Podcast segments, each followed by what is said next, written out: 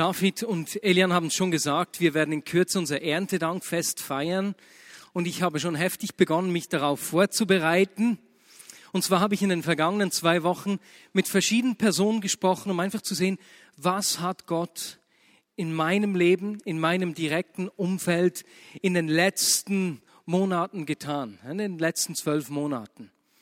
Äh, wir beiden haben beispielsweise darüber gesprochen, David, und ich muss schon sagen, ich bin unglaublich begeistert, wenn ich in meinem Leben sehe, was Gott in den letzten zwölf Monaten getan hat.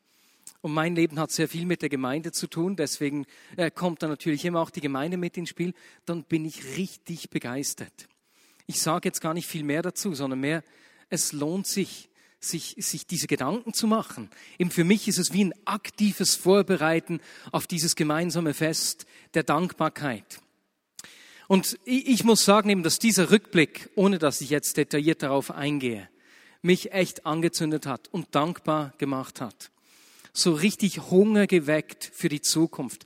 Eine Erwartung. Natürlich in meinem persönlichen Umfeld ist da die andere Erwartung dazugekommen. Wir, wir sind ja nicht schwanger gewesen. Wir haben ein Kind gekriegt, meine Frau und ich. Das ist nur ein kleiner Teil. Aber wenn ich so zurückschaue in die letzten zwölf Monate, dann muss ich sagen, in meinem Leben ist so eine richtige Erwartung nach Gott noch mehr gewachsen, ein Verlangen nach ihm. Ich, ich merke, wie sich in mir die Sicht für die Zukunft am Klären ist, für unsere gemeinsame Berufung. Schon lustig, wenn du in einer Gemeinde aufwächst und diese, dieser gemeinsame Weg ist wie eigentlich die Muttermilch, die du kriegst. Und jetzt aber plötzlich zu merken, wie das noch viel mehr am Wachsen ist in mir in den vergangenen Monaten, das begeistert mich. Das ist, das weckt Kraft. Und so hat es mich richtig gefreut, letzten Sonntag die Predigten von Benne um 5 Uhr und dann aber auch von Matthias und Deborah zu hören. Matthias, mein Bruder, und Deborah Gasser, die haben um halb acht gesprochen.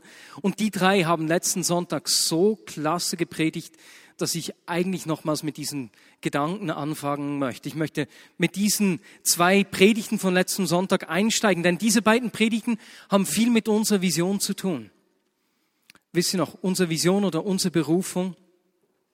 Wir träumen von einem Aufbruch. Wir strecken uns aus nach einem Aufbruch, einem Aufbruch, der A, Menschen zu Gott zieht und in die Gemeinschaft zieht. B, wir strecken uns auch nach einem Aufbruch, der nicht nur Auswirkungen in der Gemeinde oder in der Kirche hat, sondern aus dem ein Segen für die ganze Gesellschaft entsteht.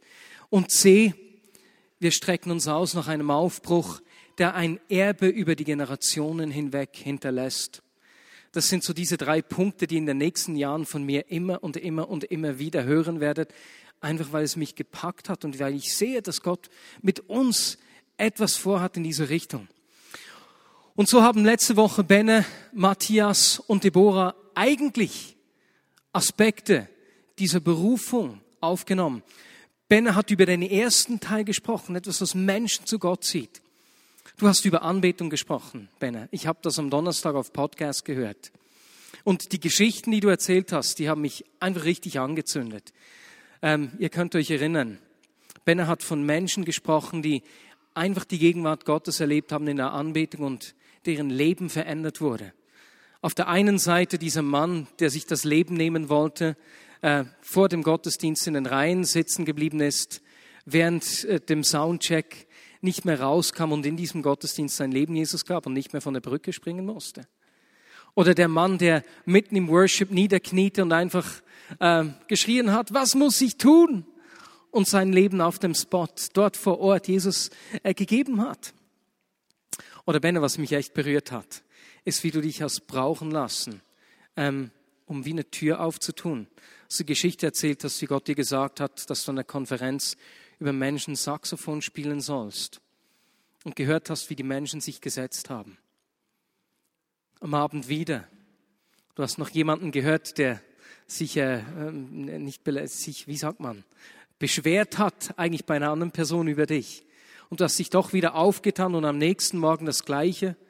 Mit Weinen schließt du die Augen, spielst und Menschen fallen, aber diesmal nicht, weil sie sich einfach setzen, sondern weil der Heilige Geist wird und Menschen werden geheilt. Und das hat mich so angezündet. Ja, genau das will ich. Die Gegenwart Gottes, die Menschen ansieht, in Gemeinschaft sieht und, und Veränderung schenkt. Richtig begeisternd. Matthias und Deborah haben um halb acht über Barmherzigkeit und Gerechtigkeit gesprochen und damit eigentlich über den zweiten Punkt dieser Berufung, der Segen für die Gesellschaft.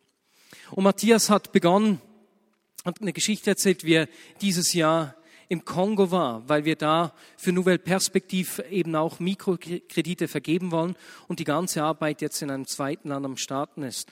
Und Matthias hat erzählt, wie er bei der Arbeit eigentlich dann, als er unten war, die große Not gesehen hat und wie ihn die Not einfach überfordert hat. Wie gesehen hat, wie sich junge Mädchen einfach für eine Cola prostituieren. Und wie er dann abends einfach getroffen und gezeichnet von dieser Not im Zimmer zusammengebrochen ist mit der Frage, Herr, was wir hier tun, ist doch einfach nur ein Tropfen auf den heißen Stein. Das ist ja nichts, das verändert nichts. Und dann hat Gott zu ihm gesprochen durch die Bibel, durch das Gleichnis des Samenkorns, des Senfkorns, das kleinste aller Körner, aus dem ein Baum wächst, auf dem Vögel nisten. Und dann hat Gott zu ihm gesprochen und er hat, er hat sich entschieden, hat gesagt, mein kleines Samenkorn. Und wenn es das kleinste aller Körner ist, ich werde es nicht gering achten. Ich werde meinen Beitrag, das, was Gott mir anvertraut hat, nicht gering achten. Dann ist er weitergegangen und hat über Markus 6 gesprochen, wie, wie die Jünger wahrgenommen haben, dass es um sie herum eine Not gibt. Und sie zu Jesus kamen. Jesus, Jesus, die Leute, die haben Hunger, tu was, gib ihnen zu essen, schick sie nach Hause. Und Jesus dann gesagt hat, hey, was habt ihr? Gebt ihr ihnen zu essen. Und Matthias, dieser Gedanke war cool. Wie oft komme ich zu Jesus, wenn ich eine Not sehe und sage, tu was? Und Jesus, der sich mir zuwendet und sagt, gib du. Was hast du? Das, was du hast, das reicht. Und wenn ich diese Predigten vom letzten Sonntag anschaue, haben beide an einem gleichen Ort geendet. Und deswegen nehme ich sie heute auch auf. Also sie haben über Aspekte unserer Berufung gesprochen und haben beide eigentlich mit dem gleichen Gedanken geschlossen. Und der hat mich gepackt. Nämlich, dass diese Berufung ein Gemeinschaftswerk ist. Benne hat darüber gesprochen, dass, dass der Tempel, ne, über die Geschichte im Alten Testament, dass der Tempel mit der Gegenwart Gottes gefüllt war. Und hat dann Bezug genommen aufs, aufs Neue Testament, indem wir zu diesem Tempel werden. Nicht ich alleine, sondern wir gemeinsam. Ich bin ein Baustein, ein lebendiger Stein in diesem Tempel. Wir zusammen machen diesen Ort der Gegenwart Gottes aus. Das heißt, auch in der Anbetung, das hast du schön gesagt, es ist nicht die Worship Band, die, die verantwortlich ist für diese Gegenwart, sondern wir sind es miteinander, die uns ausstrecken, uns öffnen für ihn. Und genauso hat Deborah um halb acht gesprochen darüber, wie diese Frage der Barmherzigkeit und Gerechtigkeit ein Gemeinschaftswerk ist. Und sie hat Nehemia aufgenommen und hat erzählt, wie da der Salbenmischer neben dem Goldschmied ein Teil der Mauer wieder aufgebaut haben. Eine Mauer, die seit äh, Jahrzehnten äh, zerstört war. Und Menschen hatten versucht, sie aufzubauen, es hat nicht geklappt. Und weil jeder seinen kleinen Beitrag geleistet hat, stand die Mauer in kürzester Zeit. Und die Feinde, als die Mauer stand, kamen und sagten, da ist wirklich Gott am Werk. Weil die zusammengewirkt haben, was für alle klar, da muss Gott am Wirken sein. Debo hat das mit packender Begeisterung erzählt. Unsere Berufung ist ein Gemeinschaftswerk. Diese drei Punkte, das ist nicht etwas, was ich alleine tun kann oder du alleine tun kannst. Gott hat uns zusammengefügt. Das ist eine gemeinsame Berufung und du hast einen wichtigen Anteil. Du hast eine Berufung, die größer ist, als was du alleine tun könntest. Und genauso ich habe eine Berufung, die größer ist als das, was ich alleine wirken könnte. Ist das nicht unglaublich? Gott gibt dir da unglaublich Wert auch. Und mich zieht diese Berufung an und es weckt einen Hunger in mir, wie ich anfangs schon gesagt habe. Ich bin beinahe wie in Erwartung. Wie eine Schwangerschaft, eine freudige Schwangerschaft. Und wenn ich dann jetzt zurückschaue und sehe, was Gott in diesem vergangenen Jahr getan habe, ist es beinahe, als würde ich bei einer schwangeren Frau sehen, wie das Kind schon so ein bisschen, in Schweizerdeutsch sagen wird, stüpft, ne, kickt. So wie wenn man so kleine Vorzeichen sieht.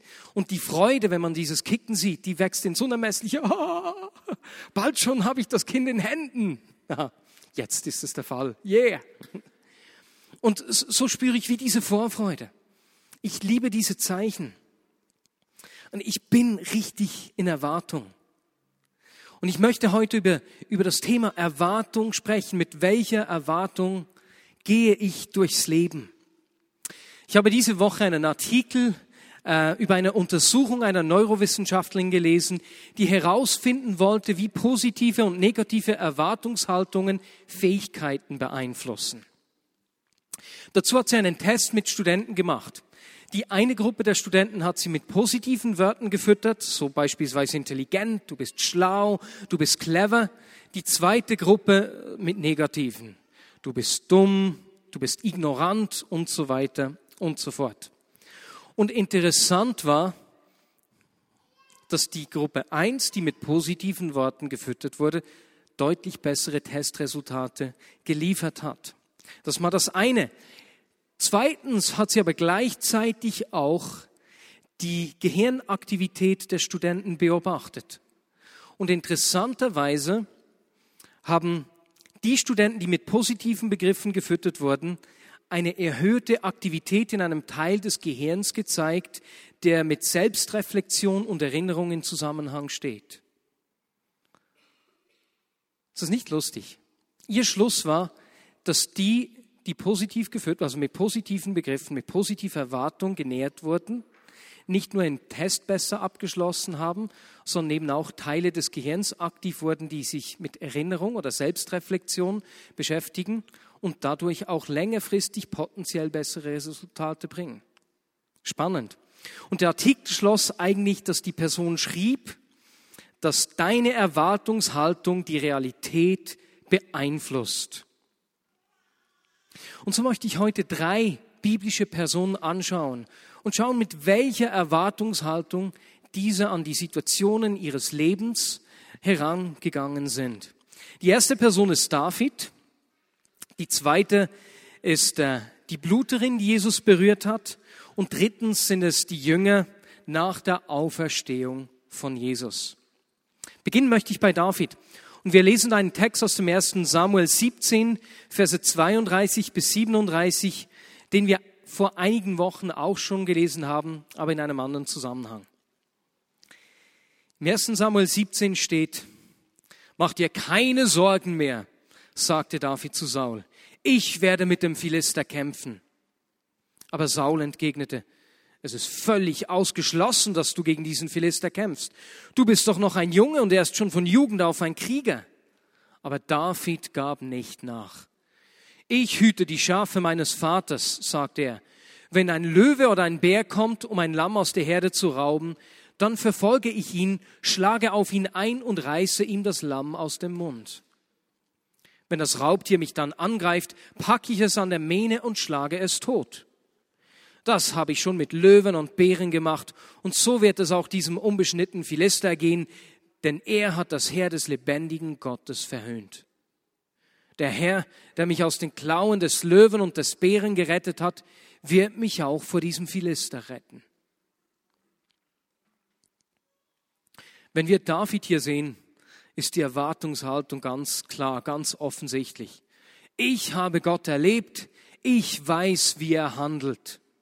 Egal, ob da ein Löwe, ein Bär oder ein Riese vor mir steht, die Umstände prägen mein Verhalten nicht und meine Erwartung nicht. Ja, aber wo hat David das Eingreifen Gottes erlebt, das seine Erwartungshaltung genährt hat? Es war in den Herausforderungen seines Alltags als Hirte auf dem Feld. Er, der doch König werden sollte, war zur Vorbereitung auf dem Feld bei den Schafen. Ist doch eines Königs unwürdig. Und dann erst noch die Unannehmlichkeiten der Kälte oder die, wilde, die wilden Tiere, die in der Nacht die Herde angreifen. Aber genau diese kleinen Alltagsherausforderungen waren Davids Training für sein späteres Wirken. Das ist nicht unglaublich. In seinem Alltag bei den Schafen hat David gelernt. Ist er trainiert worden für seine Berufung. Ja, jetzt, wenn ich dich und mich frage, wer hat sich nicht auch schon gewünscht, Gott, nimm mir doch alle Herausforderungen weg. Ich möchte einfach ein ruhiges, schönes Leben haben. Hände hoch. Ah, ja. In diesen Situationen bewies David Mut und Charakter. Er jagte den Raubtieren nach und setzte sein eigenes Leben für das der Lämmer aufs Spiel. Und als er nun in diese Situation kommt, in der das Raubtier Goliath vor ihm steht und Gott und das Volk Gottes verhöhnt, weiß er genau, was zu tun ist. Ich mache das, was ich in meinem Alltag geübt habe. Ich jage dem Raubtier nach und Gott wird mir den Sieg schenken.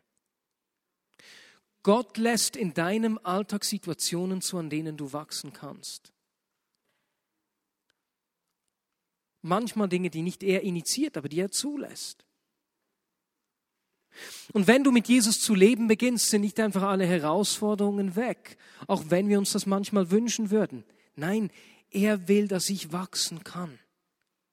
Denn wenn ich Gott in meinem Alltag bei den Schafen keinen Raum gebe, dann werde ich auch vor Goliath nicht bestehen können.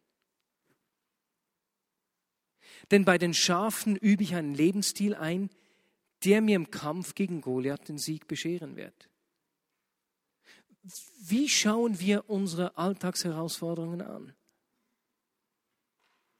Das Spannende ist ja, dass dort im Heer der Israeliten, die da standen, als Goliath das Volk verhöhnt hat und Gott verhöhnt hat, sicher David nicht der einzige Hirte war, der die wilden Tiere gejagt hat.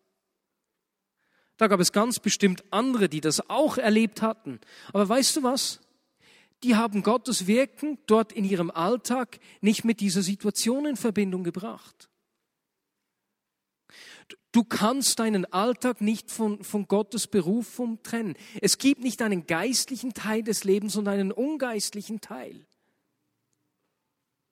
Die anderen Menschen, Hirten, die diese Erfahrung gemacht haben, haben diese Verbindung nicht hergestellt, haben sich nicht daran erinnert. Deswegen ist es auch so wichtig, dass wir uns God Stories erzählen, weil diese Geschichten halten lebendig, was Gott in unserem Leben tut.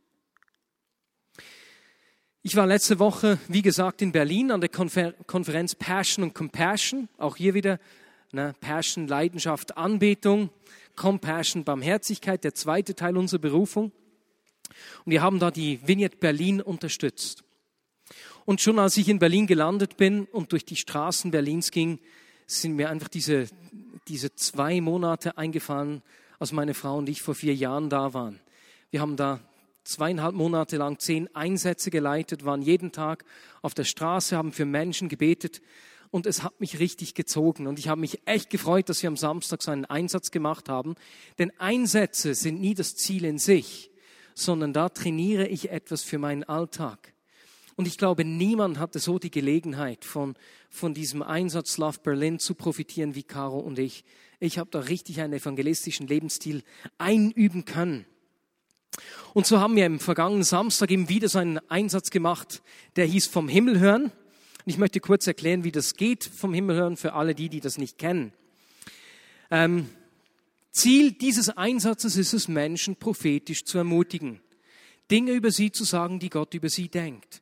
Und wir brauchen da Bilder, die an einer Wäscheleine hängen. Denn Bilder sind einprägsamer als Worte. Deswegen brauche ich ja in der Predigt jeweils auch Bilder, die transportieren mehr, bleiben oftmals mehr zurück. Und im Falle des vom Himmel hören sind sie auch so ein Blickfang. Deswegen haben wir hier diese Bilder. Bei diesem Einsatz waren 18 Personen, die Hälfte davon hat noch nie so etwas gemacht.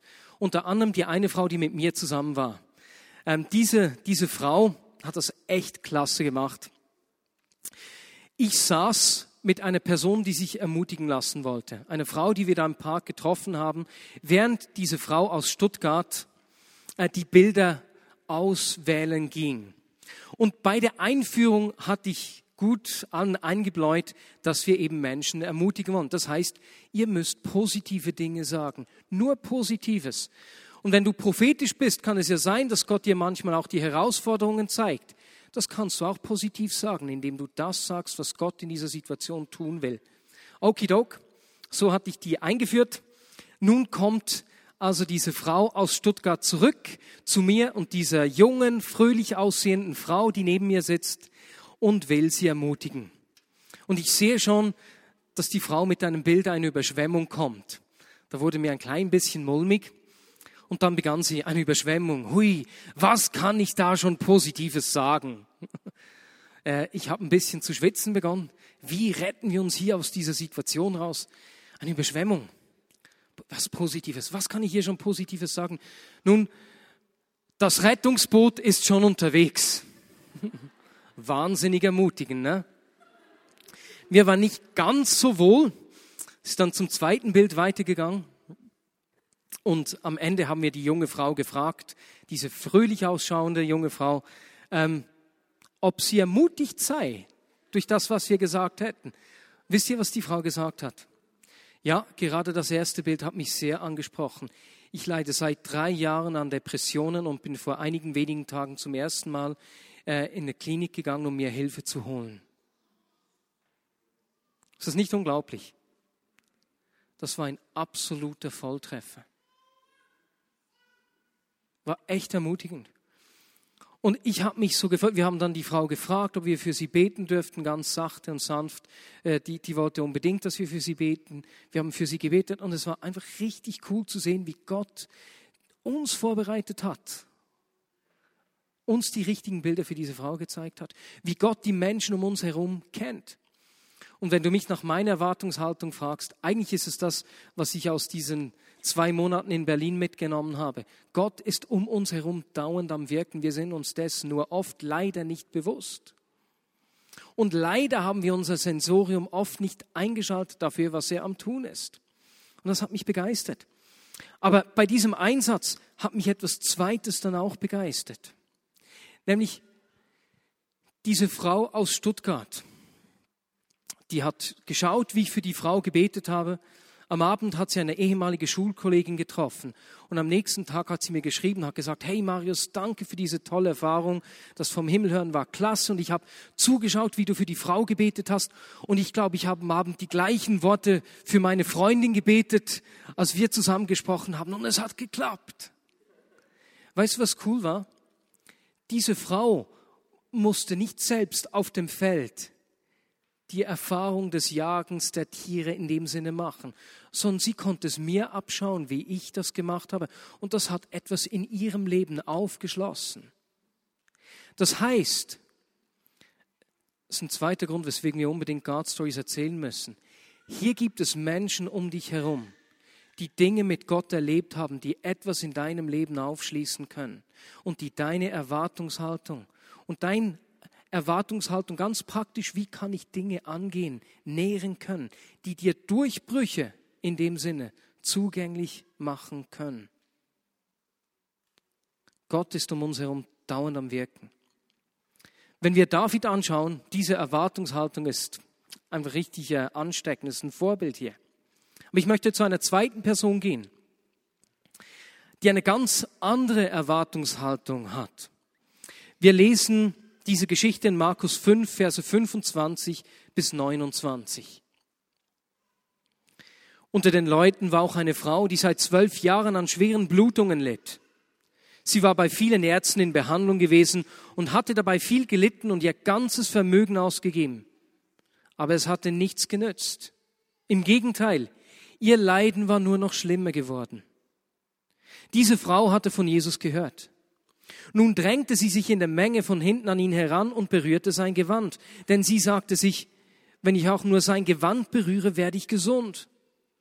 Und wirklich im selben Augenblick hörte ihre Blutung auf und sie spürte, dass sie von ihrem Leiden geheilt war. In dieser kurzen Geschichte begegnet uns eine Frau, die mich beeindruckt. Ja, Zuerst könnte man sagen, sie hatte Glauben, wenn ich nur sein Gewand berühre, dann werde ich geheilt.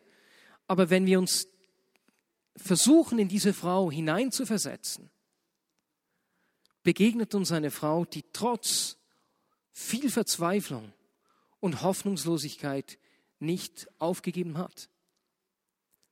Die Frau, wir haben gelesen, sie ist zwölf Jahre krank, zwölf Jahre.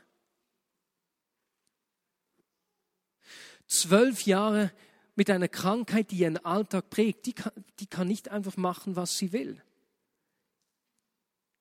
Diese Blutungen beeinträchtigen ihr Leben.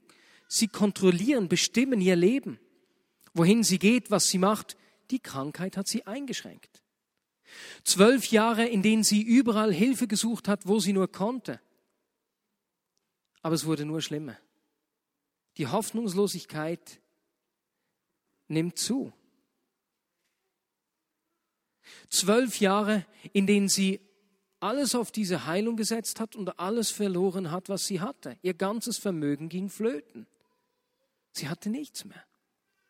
Oder besser gesagt, was sie hatte, lesen wir, dass sie es verloren hat. Aber sie hat nicht nur Vermögen verloren, ich denke sicher auch Freundschaften, ihren sozialen Status. Eine kranke Frau? Sünderin, Bluterin, wer sie berührt, wird unrein. Ich, ich, ich habe mir überlegt, wenn Menschen, die sie berührt haben, unrein wurden, könnte es sein, dass sie zwölf Jahre lang kaum oder gar nicht berührt wurde von Menschen, kaum näher erlebt hat, ausgestoßen. Hier begegnet uns eine Frau, die nicht mal mit Namen vorgestellt wird. Sie ist einfach die Bluterin. Ihre Krankheit wird zu ihrer Identität. Aber das Spezielle ist, dass sie trotz aller Verzweiflung nach zwölf Jahren trotzdem die Hoffnung nicht ganz verloren hat. Als sie von Jesus hört, kommt sie mit ihrer Verzweiflung zu ihm. Sie wagt nicht, ihn anzusprechen. Wir lesen, dass sie sich von hinten angeschleicht hat und einfach sein Kleid berührt hat, was ja eigentlich schon, wenn man so will, ne, in die Menge zu gehen, äh, ein Bruch war, in dem Sinne ein Tabubruch. Aber sie kam im Geheimen, beinahe unbemerkt und berührt ihn von hinten und Jesus merkt das. Und weißt was Jesus sagt? Er lobt ihren Glauben. Frau, dein Glaube hat dich geheilt. Das ist nicht unglaublich. Vielleicht beschreibt die Geschichte von David weniger deine Erwartungshaltung. Vielleicht leidest du an Erlebnissen, Ereignissen oder Krankheiten, die dich nicht loslassen und die deinen Alltag bestimmen. Und du hast vielleicht schon vieles versucht und trotzdem, trotzdem stehst du immer wieder auf, raffst dich auf, versteckst dich nicht und kommst zu Jesus.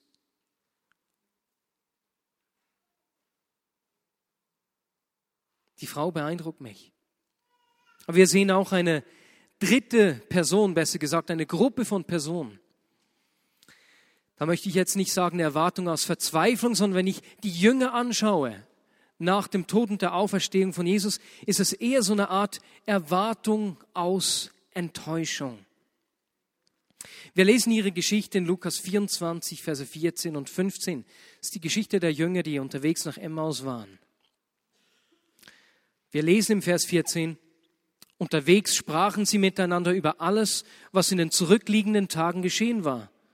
Und während sie so miteinander redeten und sich Gedanken machten, trat Jesus selbst zu ihnen und schloss sich ihnen an. Doch es war, als würden ihnen die Augen zugehalten. Sie erkannten ihn nicht. Jetzt führ dir mal diese Szene vor Augen. Da sind diese Männer, die, die in den vergangenen Monaten und Jahren viel Zeit mit Jesus verbracht haben, dauernd mit Jesus zusammen waren. Die hatten erlebt, was er getan hat, aber bis zuletzt haben sie erwartet, dass Jesus ein Reich, ein Königreich aufbauen würde, wie das unter David oder Salomo gewesen war. Und dass er das Volk von den Römern befreien würde. Und als Jesus jetzt starb und auch verstanden war, das hatten sie sogar schon gehört. Sie hatten gehört, dass das Grab leer war. Da waren sie enttäuscht. Sie hatten so klare Vorstellungen, was zu geschehen hat, dass als diese nicht eingetroffen sind, sie nicht mal erkennen, als Jesus direkt neben ihnen steht. Kommt dir das bekannt vor? Klare Vorstellung, was Gott zu tun hat, wie du ihn zu erleben hast. Und Es ist, als wäre er nicht da. Als würdest du ihn nicht hören, ihn nicht sehen, als wären dir die Augen verschlossen. Jetzt bei den Jüngern ist es ja krass. Es ist nicht nur so, dass sie ihn beim ersten Moment nicht gleich erkannt haben. Sorry, Jesus, ich habe dich nicht gerade erkannt, du bist es ja. Nee, der geht den ganzen Tag mit ihnen, der legt ihnen die Schriften aus und sie merken es nicht. Enttäuschung senkt unsere Erwartung dramatisch und hat die Fähigkeit, uns die, äh, hat das Potenzial, uns die Fähigkeit zu rauben, ihn zu sehen.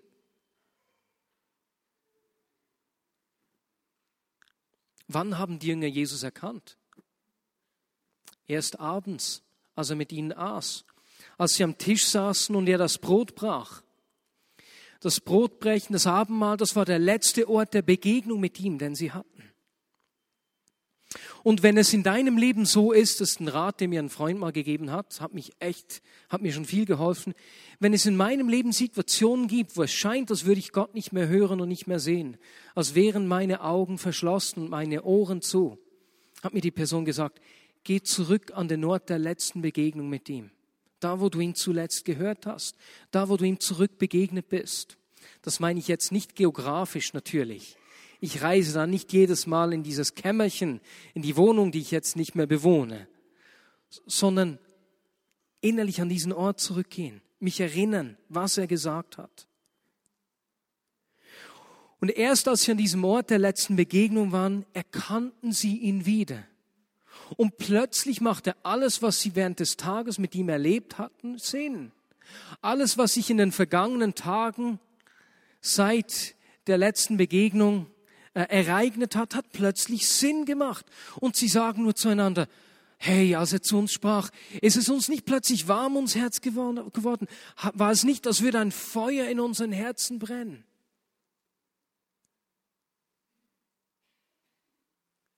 Dort, wo wir an den Ort der letzten Begegnung mit ihm zurückgehen, hat es das Potenzial, dass das Feuer in unserem Herzen wieder zu brennen beginnt.